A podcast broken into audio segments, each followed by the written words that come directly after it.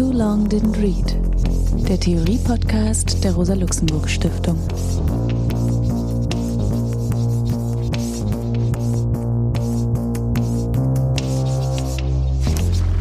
Hallo, mein Name ist Alex Demirovic. Ich begrüße euch zum Theorie-Podcast der Rosa-Luxemburg-Stiftung.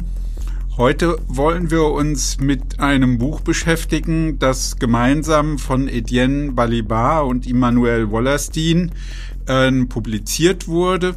Es ist 1988 auf Französisch und in deutscher Sprache Übersetzung 1992 erschienen.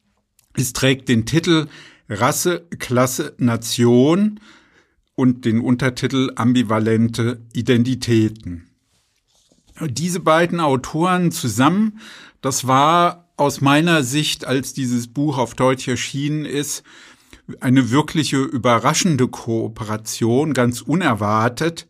Denn man muss sich klar machen, Etienne Balibar war zu dieser Zeit äh, ziemlich bekannt, auch in der deutschen Diskussion, weil er eine der Mitautoren des Buches ähm, das Kapitallesen war, was von Louis Althusser, Alain Badiou, Jacques Rancière ver veröffentlicht wurde, in Deutsch in, in einer gekürzten Version.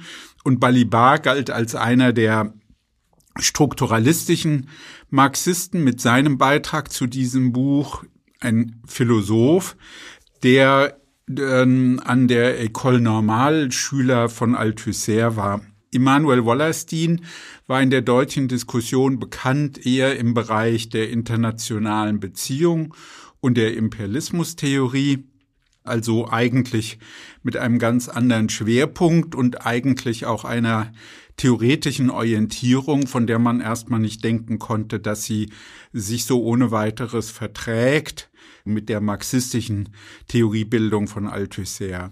Zu den Autoren vielleicht ein paar Sätze.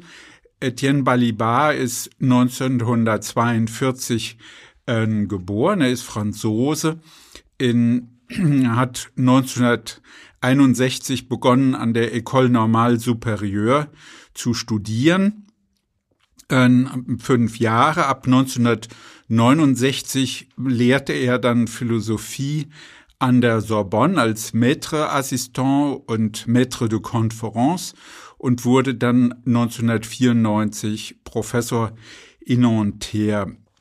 Immanuel Wallerstein ist 1930 geboren. Ähm, er war Afrikanist von Hause aus, hat also Afrikanistik und Soziologie studiert beim maßgeblichen Soziologen der Modernisierungssoziologie, hat dann 1958 bis 1971 als Assistenzprofessor an der Columbia University gelehrt, war zwischendurch in Montreal in Kanada an der McGill Universität und hat dann zurückkommend in die USA ab 1976 das Fernand Prodel Center for the Study of Econ Economies, Historical Systems and Civilizations erst gegründet und dann geleitet bis 2005. Das wurde dann zu einem der großen Zentren der Weltsystemanalyse. Das Buch, über das wir heute sprechen wollen, versteht sich dem Vorwort von Etienne Balibar zufolge als ein Beitrag zum westlichen Marxismus, das insbesondere sich auf die Frage konzentriert, was die Spezifik des heutigen Rassismus sei.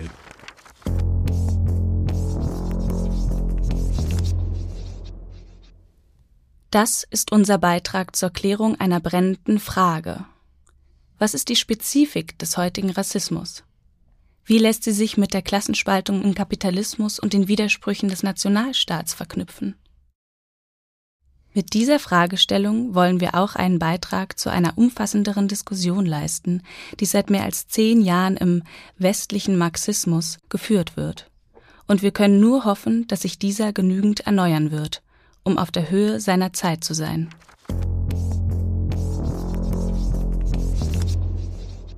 Also es geht um das Buch von Balibar Wallerstein, Rasseklasse Nation. Und damit sprechen Sie ja etwas an, was in der Linken in den letzten Jahren wieder sehr intensiv diskutiert wird.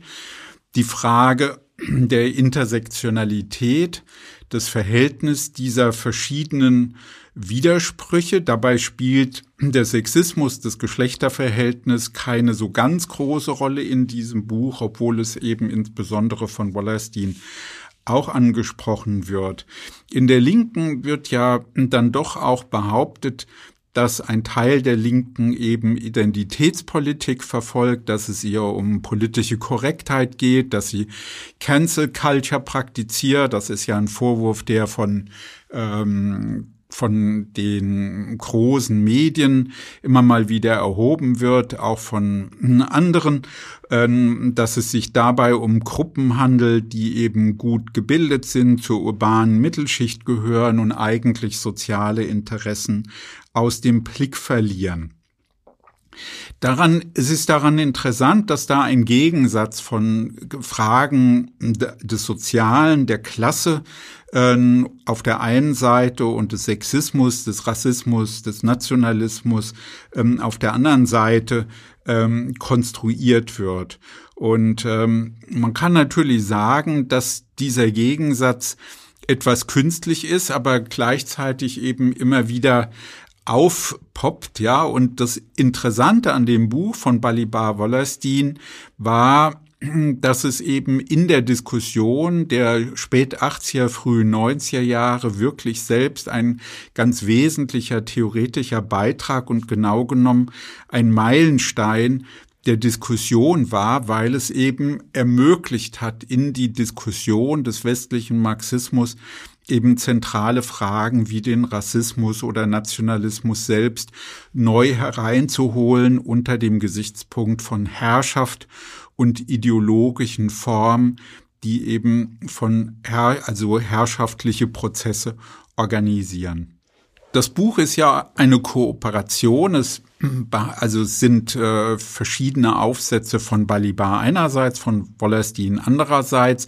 Die Texte sind so verschränkt miteinander angeordnet, dass es sich eigentlich so ansieht wie ein Dialog. Aber leider, so muss man sagen, fehlt eine ausdrückliche Diskussion zwischen den beiden, so dass man eben diese Texte auch so ein bisschen hm, getrennt lesen kann. Und das möchte ich jetzt auch erstmal in einer gewissen Weise tun, indem ich eben Überlegungen von Immanuel Wallerstein darstelle und dann sozusagen darin auch mich auf Balibar ähm, beziehe und dessen Überlegung. Ich finde, dass Wallerstein in diesem Buch eine ganz interessante, seine interessanten hm, Überlegungen vertieft, die er in größeren Büchern auch darlegt und dass er sie hier vertieft. Also er beginnt ja oder er hat ja zentral die Überlegung, dass er den Kapitalismus als ein historisches Weltsystem betrachtet. Also er will das nicht einfach als idealen Durchschnitt logisch begreifen, sondern er will es als ein historisches Weltsystem ähm, begreifen mit einem historischen Anfang. Das ist für ihn etwa um 1500. Es hat einen Höhepunkt. Dieser Höhepunkt liegt irgendwo im, im, im 19. Jahrhundert und es hat ein Ende und dieses Ende sieht er genau genommen ab den 1960er Jahren, 1970er Jahren gekommen und prognostiziert, was natürlich immer ein bisschen riskant ist, dass diese Krise und der Fall dieses Systems etwa 50 Jahre dauern wird. Er spricht dann auch regelrecht von einem Chaos und einer Hölle, durch die wir dann hindurch müssen, bis sich eben dann auch etwas Neues entwickelt. Und diese Periode insbesondere ist auch eine Periode großer Freiheit, denn es hängt von den Menschen ab, ihrem Handeln, wie was sozusagen aus diesem Chaos ähm, dann an Neuem hervorgeht. Jedenfalls wird dieses System seiner Ansicht nach dann am Ende sein. Dieses kapitalistische Weltsystem ist aus seiner Sicht charakterisiert durch endlose Akkumulation. Das ist sozusagen das Wesentliche, dass dieses System alle Prozesse versucht, unter die Warenform zu bringen und dass es um endlose Akkumulation geht. Es ist organisiert im Verhältnis von Zentrum und Peripherie, also eine Unterscheidung, die Wallerstein aus der Dependenztheorie äh, übernimmt. Und die Zentren sind historisch gesehen die, erst die norditalienischen Stadtstaaten, dann verlagert sich dieses Zentrum mit einer Ausdehnung hin zu den Niederlanden, dann nach England, Großbritannien und schließlich in die USA und um dieses Zentrum herum gelagert sind dann Semiperipherien und Peripherien, also abhängig, stark abhängige Länder, die in besonderer Weise dann auch ausgebeutet werden. Worum es dem Kapital geht bei seiner endlosen Akkumulation, ist der Zugriff auf das menschliche Arbeitsvermögen, und zwar das globale menschliche Arbeitsvermögen. Also für Wallerstein und auch Balibar ist von großer Bedeutung, diese globale Sicht zu haben, also die weltsystemische Sicht auf das globale Arbeitsvermögen. Und dem Kapital gegenüber steht jetzt nicht der einzelne Lohnarbeiter oder die Lohnarbeiterin, sondern für Wollerstein ist ganz entscheidend, dass er von vornherein Haushalte in den Blick nimmt mit einer, wie ich finde, sehr interessanten Überlegung, dass er sagt, auch Lohnarbeitende leben immer mit anderen Menschen zusammen, haben also mehr als nur ein Einkommen. Ja, also die leben in Haushalten und die Haushalt, Haushalte sind von ihren Einkommen her ähm, komplex zusammengesetzt. Also es gibt dann eben die ähm, die Zuarbeit von Kindern, von Alten. Es gibt äh, die subsistenzwirtschaftlichen Bereiche, also des Nebenerwerbs oder des Lebensmittel, also des Gemüseanbaus oder also Klein, Kleingartenanbau. Ja, und dann insbesondere eben auch damit verbunden die Arbeit von Frauen. Also das führt Wollerstein dann zu der Überlegung zu sagen, dass genau genommen die Haushalte der globalen Arbeiterinnenklasse, die großen Unternehmen in den Zentren, die Monopole und Oligopole subventionieren. Ja, also dass es diesen Unternehmen gelingt, sozusagen nicht nur den unmittelbaren Mehrwert abzuschöpfen, sondern eben auch noch diese Surplusarbeit, also diese noch zusätzliche Mehrarbeit, die durch ähm, eine Unterbezahlung unter dem Wert der Arbeitskräfte stattfindet. Aus seiner Sicht ist das wirklich eine interessante Weiter Weiterentwicklung der Überlegung, dass er nämlich dann vor dem Hintergrund sagt, die Proletarisierung ist etwas, was von den Lohnabhängigen selbst ausgeht. Also das heißt, er hat nicht ohne weiteres die Überlegung, Proletarisierung heißt nur weitere Unterwerfung unter die Form der, also unter die Warenform, also die Unterwerfung der Arbeitskraft unter die Warenform, sondern die Lohnabhängigen wollen diesen Prozess von sich aus, weil sie nämlich damit erwarten können und durchsetzen können ein höheres Haushaltseinkommen insgesamt. Das ist, glaube ich, wirklich eine wichtige Überlegung, weil es bedeutet, dass die Lohnabhängigen von unten her dazu drängen, dass die Proletarisierung ausgedehnt wird und dass auch die Frauen ja also in diesen Proletarisierungsprozess hineingezogen werden.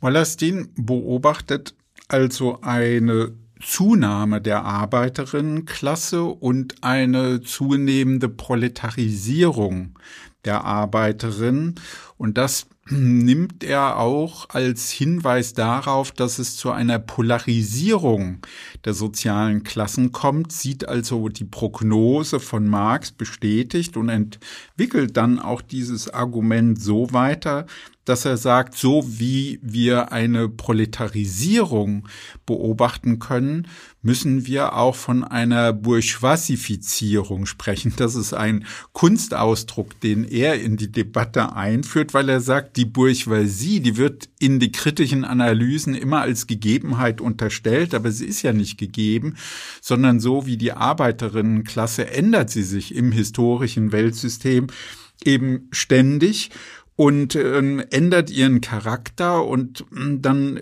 entwickelt er diese Überlegung so, dass er sagt, Die Bourgeoisie entspricht überhaupt nicht dem Bild, was sie von sich geben will, dass sie eben marktorientiert ist und Konkurrenz ähm, an der Konkurrenz ausgerichtet ist, sondern genau genommen gibt es, wie Wollastin eben sehr nachdrücklich betont, eine Tendenz zur Aristokratisierung der Klasse. Das heißt, eigentlich ähm, hat das Bürgertum das große Interesse, sein Eigentum mit staatlichen Mitteln abzusichern und eben Monopole zu errichten und von diesen Monopolen dann eine geschützte Rente zu beziehen, die ein luxuriöses Leben erlaubt. Und was hm, Wollerstin jetzt feststellt in dem Zusammenhang, ist, dass es durch die Veränderung der Unternehmensstrukturen und äh, der, der Dynamik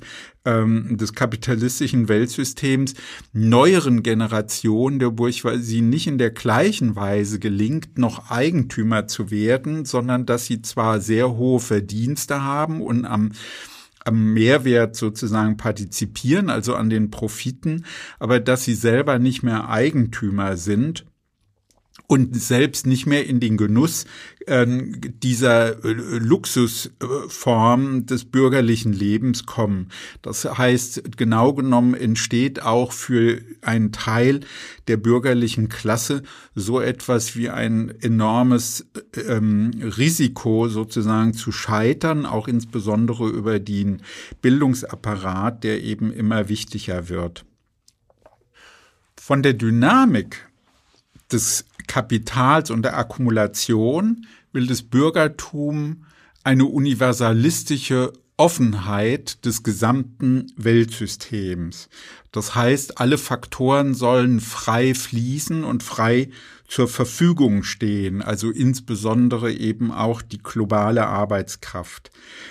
Aber real verhält es sich durchaus anders, also oder es steht in einem widersprüchlichen Verhältnis dazu, dass es gleichzeitig eben auch der Herrschaft ein Bedarf dieser über diese globale Arbeitskraft. Und dass es eben auch ein starkes Misstrauen gibt. Es gibt eben das, was dann insbesondere Balibar in dem Buch als einen Klassenrassismus charakterisiert, das ist sowieso eine seiner hm, zentralen Überlegungen, dass der Begriff der Rasse nicht sozusagen aus der, nicht primär aus der Ethnizität und aus dem Nationalismus resultiert, sondern eben aus der Dynamik der Klassenbildung, also historisch verankert ist im aristokratischen ähm, Geringschätzung von Menschen ja, und dass eben Teile des Bürgertums diese Haltung übernommen haben, die Idee der zwei Nationen, nämlich eben die Befürchtung, dass es gefährliche Klassen in der Gesellschaft gibt und dass diese Kategorien von Personen dann rassifiziert werden, ähm, ihre Arbeit, ihre Körper, ihre Gesundheit, das Elend ihrer Lebensverhältnisse eben dann ähm, rassisch, rassistisch diskriminiert wird und diese Muster dann auch übertragen werden auf die Situation in den Kolonien. Denn dabei geht es eben auch um die Verfügung über die globale Arbeitskraft mit einer Haltung eben bestimmte Kategorien von Lohnabhängigen sozusagen zu rassifizieren und damit eben auf diese Gruppen auch einen enormen Lohndruck auszuüben im Verhältnis zu anderen äh, Gruppen der Lohnabhängigen. Also wir haben jetzt die Unterscheidung von zwei Formen von ideologischer Herrschaft von zwei Partikularismen. Das ist der Sexismus, ähm, der in die Haushalte hinein praktiziert wird. Das ist im gesamten Weltsystem der Fall. Wir haben den Rassismus jetzt kennengelernt als eine hm, Form der Verfügung über die globale Arbeitskraft entlang der Unterscheidung von Zentrum und Peripherie. Also es ist insbesondere eine Verfügung über äh, Arbeitskräfte äh, in, den, in den peripheren Regionen des Weltsystems. Und dann gibt es in dieser Unterscheidung noch eine dritte Kategorie, eine dritte ideologische Form, das ist der Nationalismus. Und an diesem Punkt argumentieren Wallerstein und Balibar eben auch in eine sehr gleiche Richtung, etwas fein, feiner noch Etienne Balibar, also dass der Nationalismus so etwas macht, also wie eine fiktive Ethnizität herzustellen, also eine Gemeinsamkeit, eine genealogische Einheit eines Volkes, was sich auszeichnet durch eine Herkunftsgeschichte, durch ein gemeinsames Schicksal, durch ähm, Reinheit, ähm, und insbesondere dann auch durch eine Sakralisierung des Staates und ähm, mit einer Vielzahl von zivilreligiösen ähm, Symbolen. Für Balibar insbesondere ist wichtig zu betonen, das macht er im Anschluss auch an an Louis Althusser und dessen äh, Überlegungen zu der Funktion ideologischer Staatsapparate, dass Nationalismus eine komplexe Praxis ist, aus einer Vielzahl von Praktiken besteht, aus Einstellungen, aber eben auch Theorien und dass diese Praktiken eben dann insbesondere äh, verdichtet sind in einem Komplex von Familie und Schule, in dem, also in diesem ideologischen Staatsapparat dann die Individuen als Subjekte angerufen werden, nämlich als Subjekte, die sich als Mitglieder eines einer Gemeinschaft, eines Gemeinwesens ähm, begreifen sollen, die sozusagen mit anderen diese nationale Einheit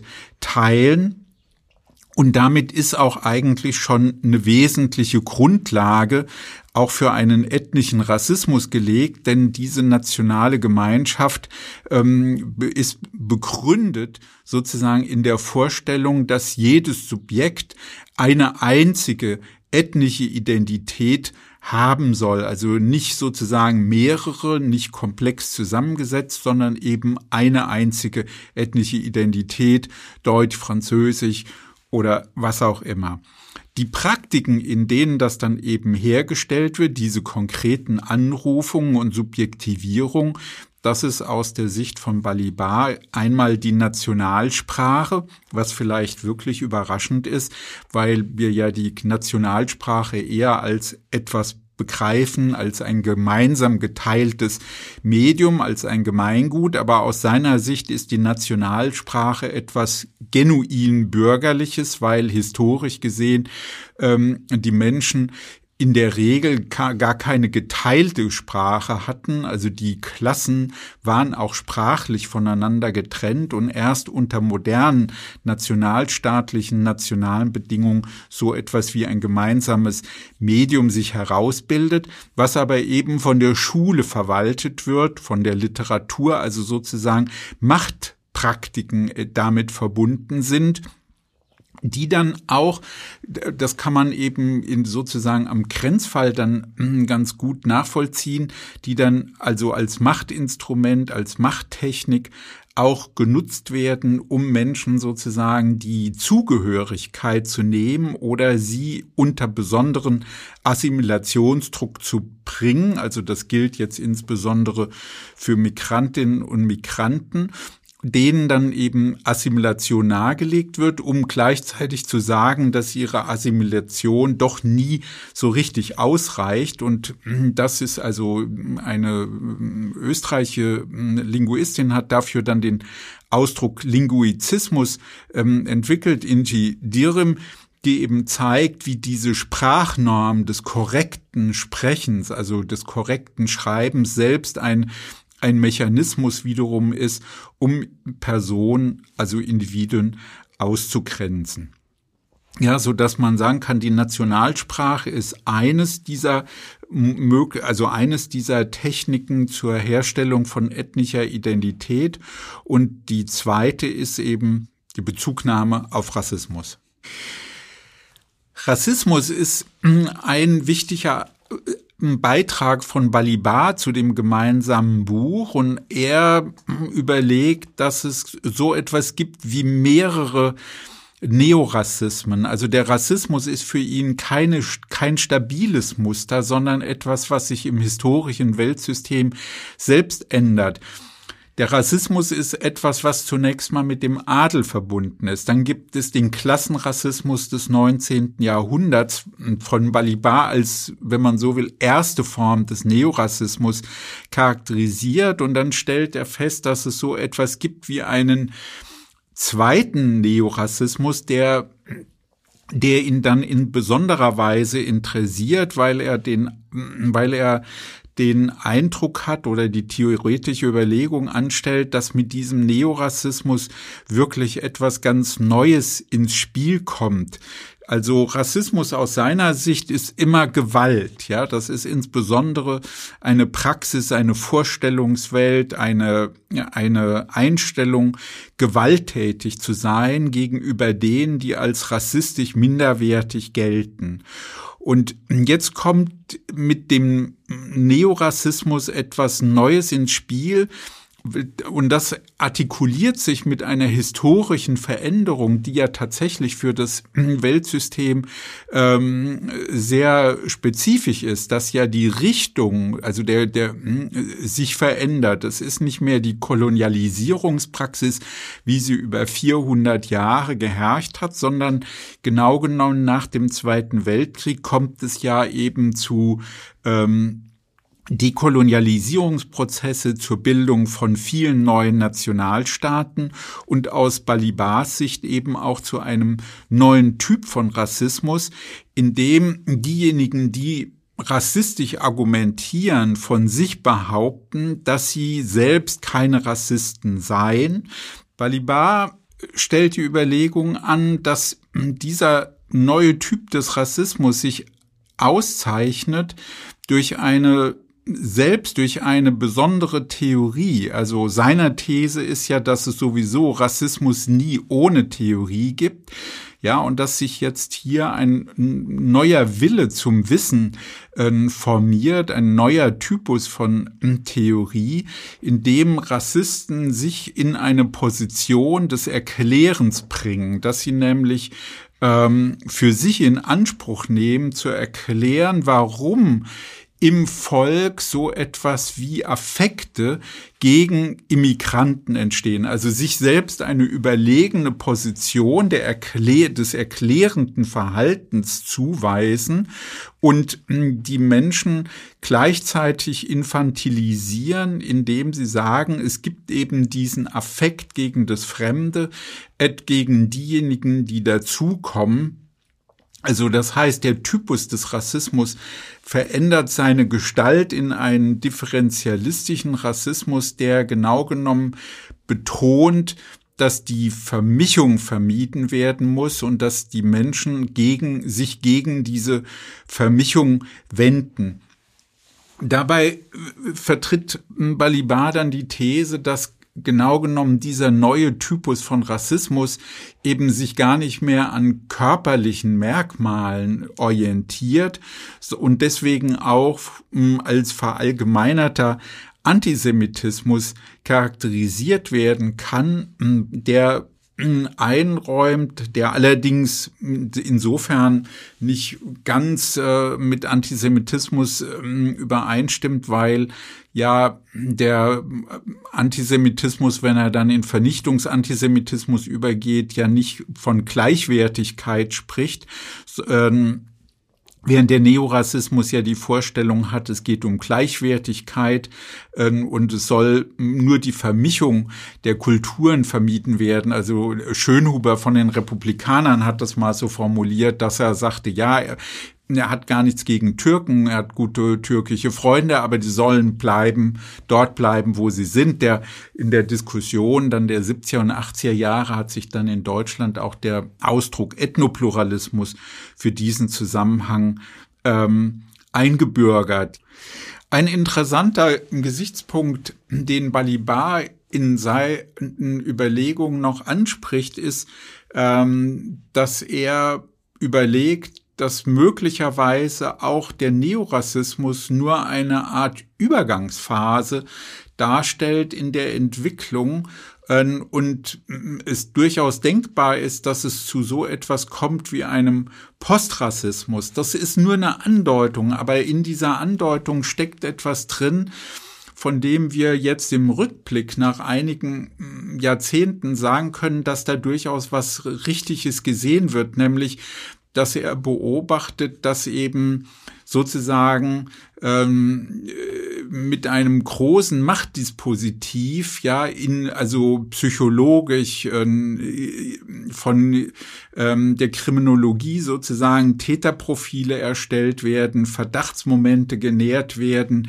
wer könnte, wer würde vielleicht Täter werden. Also das, was wir jetzt eben beobachten im Verhältnis zu ähm, Menschen, die als Araber äh, dann charakterisiert werden oder Muslime und unter besonderen Verdacht geraten durch Sicherheitsgesetze eben ähm, dann also mit äh, Hausverbot, also mit ähm, also Rayonverboten belegt werden, also die Fuße, also ähm, elektronische Fußfesseln tragen müssen, ja, also die das Haus nicht verlassen dürfen, so dass man sagen kann, da entsteht sozusagen ein ganz neuer Typus von Sicherheitsgesetzgebung, äh, die sich gar nicht mehr an Täterschaft orientiert, wie das im klassischen liberalen Sinne der Fall war.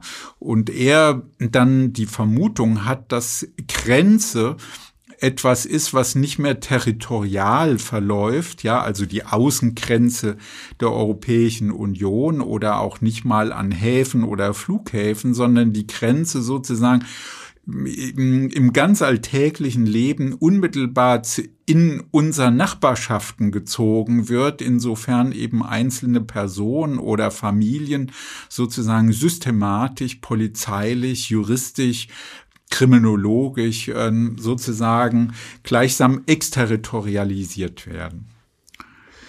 Wallerstein und Balibar sind beide davon überzeugt, dass der Universalismus und die ideologischen Formen des Nationalismus, Rassismus oder Sexismus einen inneren Zusammenhang bilden. Ich glaube, das ist für die Diskussion, in der wir uns heute auch wieder bewegen, mit Blick auf das, was da eben am Anfang angesprochen wurde als äh, politische Korrektheit und, und Cancel Culture, dass das ein ganz wichtiger Gesichtspunkt ist, dass es eben nicht einfach nur Oberflächenphänomene sind, also mh, hm, irgendwelche Neigungen von, wie das dann so heißt, skurrilen Minderheiten.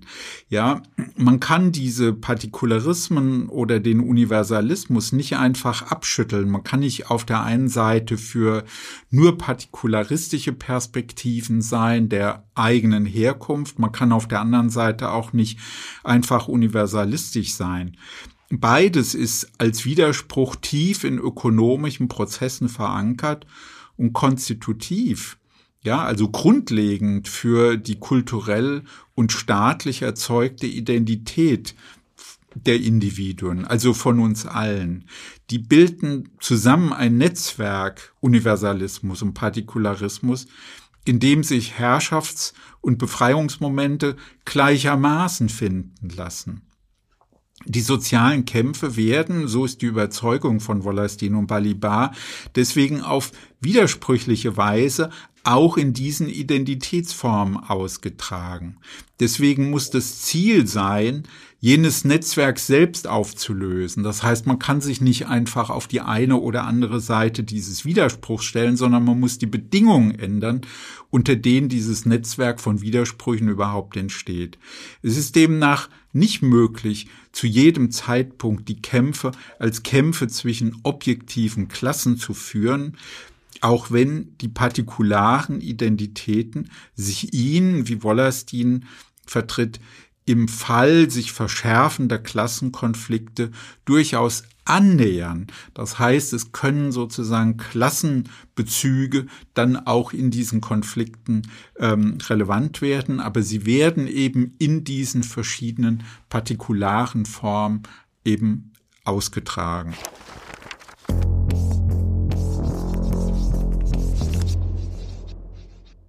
Wir haben heute äh, Manuela Boyadjiev im Studio dass wir über das Buch von Balibar und Wollastin uns unterhalten. Hallo Manu, ich grüße dich, freue mich, dass du mitmachst. Hallo Alex, vielen Dank für die Einladung. Ja, also sehr gerne. Ähm, Manu, du arbeitest als Professorin jetzt an der Humboldt-Universität zu Berlin im Bereich europäische Ethnologie und hast dort Arbeitsschwerpunkte, die auf Migration und Rassismus liegen.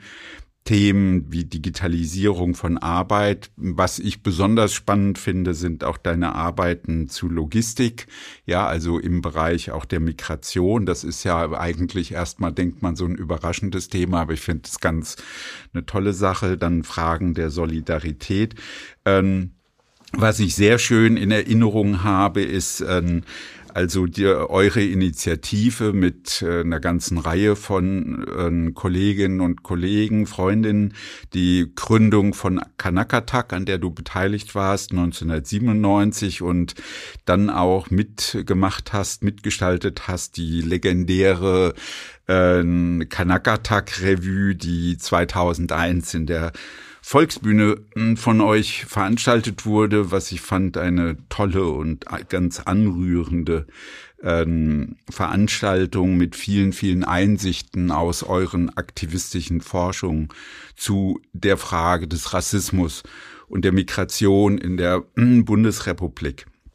Der unmittelbar im Zusammenhang jetzt mit unserem Buch und unserem Gespräch ist, dass du 2018 in Zusammenarbeit mit dem Haus der Kulturen der Welt eine Konferenz oder sogar eine Konferenzserie vielleicht durchgeführt hast, die sich mit genau diesem Buch befasst haben, das unter dem Deutetitel Gefährliche Konjunkturen zur Aktualität des Buches von Balibar und Wallerstein und dazu ist dann auch noch selbst wiederum ein Buch erschienen, Rereading a Dialogue for Our Times. Ja, und da denke ich, das wäre doch eigentlich ein schöner Beginn, ja, dass du mal ein bisschen über genau diese Idee erzählst, warum und wieso und äh, wie, wie sah das aus? Ja, sehr gerne. Ähm also das Buch äh, von Balibar und Wallerstein, Rasse, Klasse, Nation, ähm, das in der englischen Version eigentlich Race, Nation, Class heißt, also eine umgekehrte, äh, also nicht umgekehrt, aber eine andere Reihenfolge dieser, dieser drei zentralen Kategorien ähm, im Titel hat. Das äh, ist ja in den 80er Jahren erschienen ich hatte immer das Gefühl, das ist ein zentrales Buch für ein Verständnis innerhalb einer äh, linken Theoriebildung und einer kritischen Theoriebildung des Rassismus. Und so war das auch, und darüber können wir jetzt auch gleich nochmal sprechen, Anfang der 90er Jahre, als es in Deutschland erschien.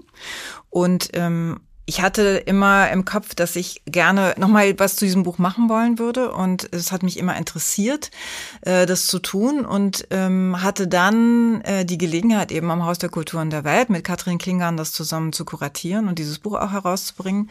Und die Idee war dann ja eine, die politisch noch, noch weitaus relevanter geworden war zu dem Zeitpunkt, weil wir haben es ja in der Zeit dann tatsächlich mit dem Aufstieg einer Rechten weltweit zu tun.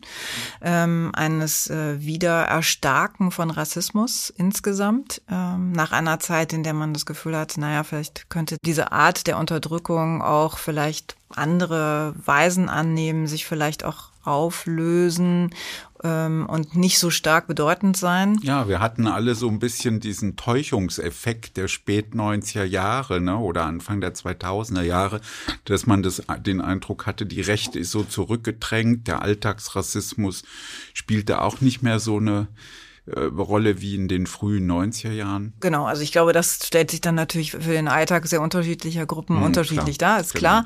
Aber trotzdem ähm, hat mich die Frage des Rassismus immer weiter hm. beschäftigt und, ähm, und ich dachte, dieses Buch ist eben ein super Anlass, diese Fragen zusammenzudenken, nämlich von Rassismus, von Nationalismus, aber auch eben von Ausbeutung. Und äh, gerade im Zusammenhang von Rassismus und Nationalismus wird ja dann sehr ungerne über diese Frage von Ausbeutung gesprochen. Ja. Und auch in den Antirassismus antirassistischen Bewegungen spielte das ähm, wie immer weniger eine Rolle.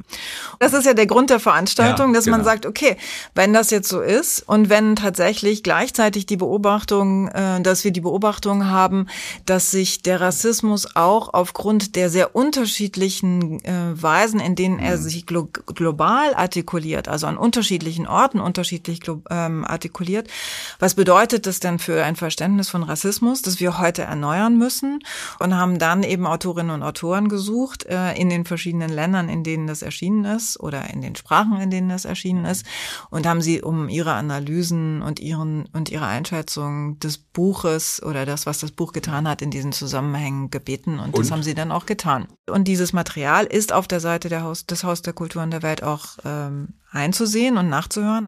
Wenn man das Buch jetzt hat, dann hat man ja die jeweiligen Aufsätze der beiden und man hat auch nicht den Eindruck, dass es immer äh, Positionen sind, die in die gleiche Richtung gehen. Darüber werden wir vielleicht auch noch sprechen. Man hat bei Wallerstein das Gefühl eher so ein bisschen ökonomistischer, bei Balibar viel stärker der ideologische Herrschaftszusammenhang.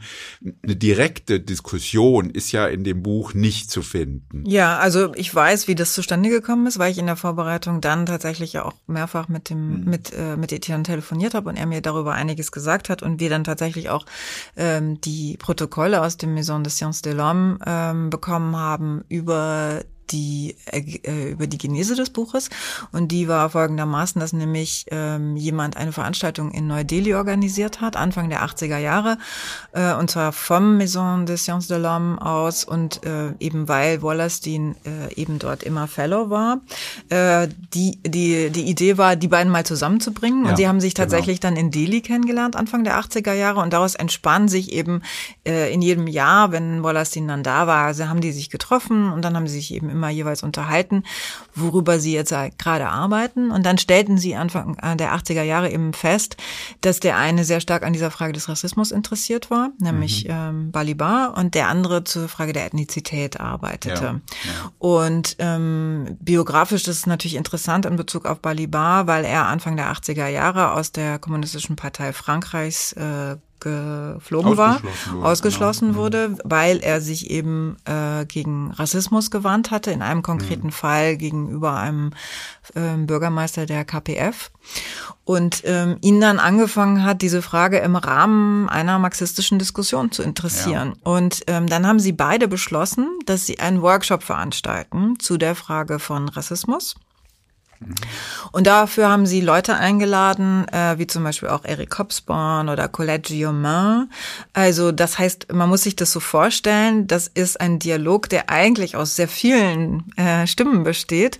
Und die beiden haben dann in drei aufeinanderfolgenden Jahren zu Rassismus, zu Nationalismus, in, in eben zur Frage der Klasse diese Workshops veranstaltet und dann sukzessive an ihren Beiträgen gearbeitet, die dann eine Reihe von Aspekten aufgenommen haben, die die da eben in diesen Workshops artikuliert Vielleicht wurden. darf ich da jetzt nochmal, genau, das ist ja, wenn man auf dieses Buch blickt, dann ist ja schon bemerkenswert, dass es eine Differenz gibt, finde ich. Und gerade wenn man über Rassismus spricht, ist sie deutlich. Für ähm, Wallerstein ist Rassismus ja etwas, was er in seiner Systematik als ein Verhältnis, als auch als ein Herrschaftsverhältnis betrachtet, aber doch eher ökonomisch und eigentlich auch funktional, nämlich als ein Muster zur Unterwerfung von Menschen in der Peripherie, also in den Kolonialgebieten. Und da finde ich Balibar interessant, weil er eben den Rassismus doch auch in den Blick nimmt eben und die Folgen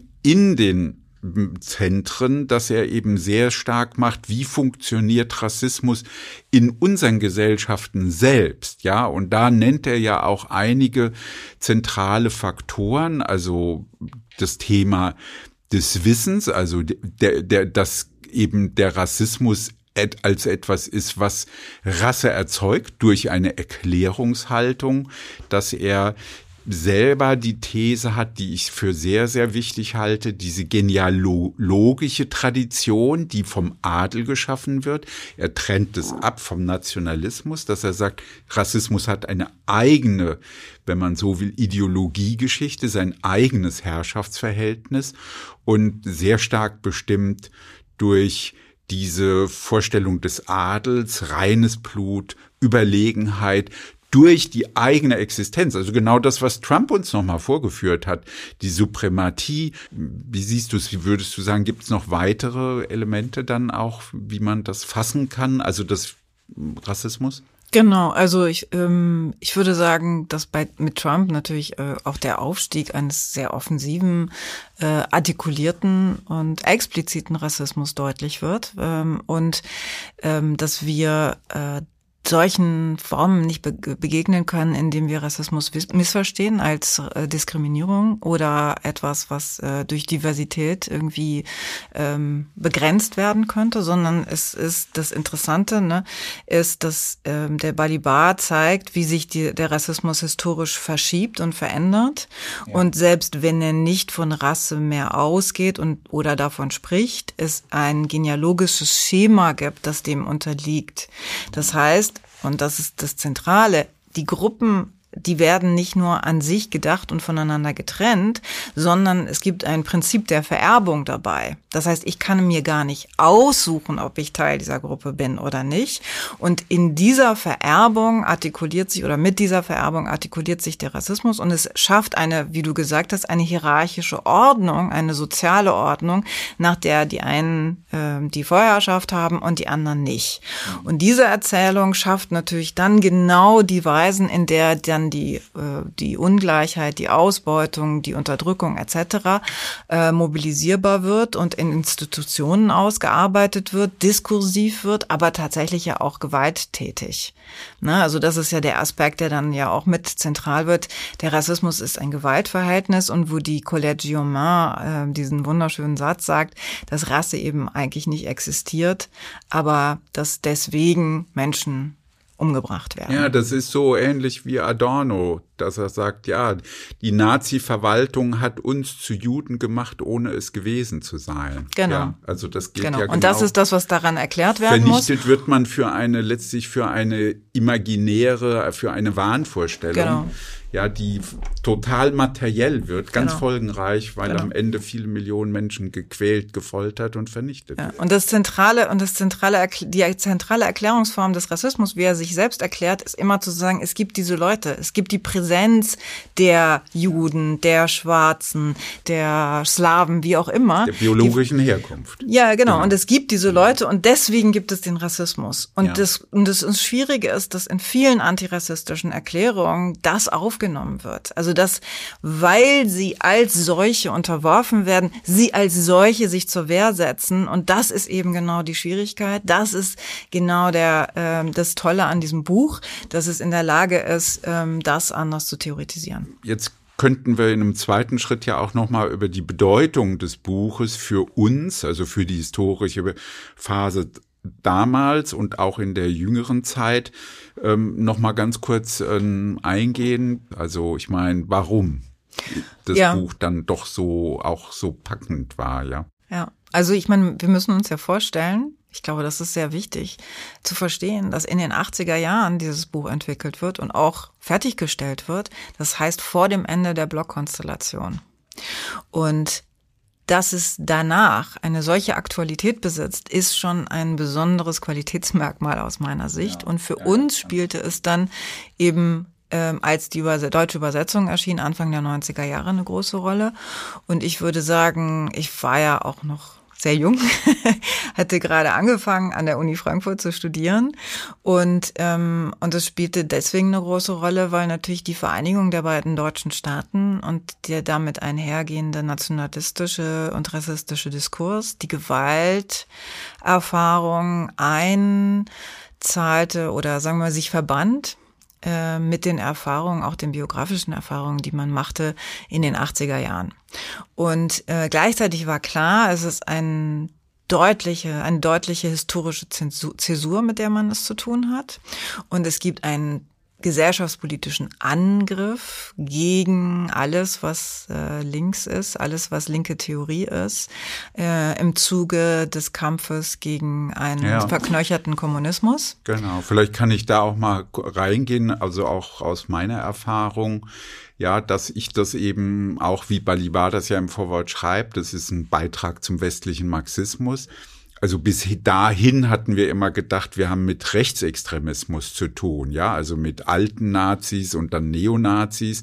Aber das war jetzt doch auch ein neuer Dreh, nämlich zu sagen, dahinter gibt's auch noch Ideologien, warum Menschen auch aus der Türkei, aus Osteuropa sozusagen rassistisch ja, genau. also genau. traktiert werden, behandelt, ja, also abgelehnt werden, Gewalt erfahren, äh, wo für die damalige Diskussion immer klar war, eigentlich redet man nur von Fremdenfeindlichkeit, was uns absurd erschien, wenn es sich um Menschen handelte, die in der zweiten, dritten Generation, also Familien, die schon lange in Deutschland lebten, dann als Fremde zu betrachten, also was letztlich in einer indirekten Weise selbst wiederum eine komische Form von Rassismus irgendwie war. 있다.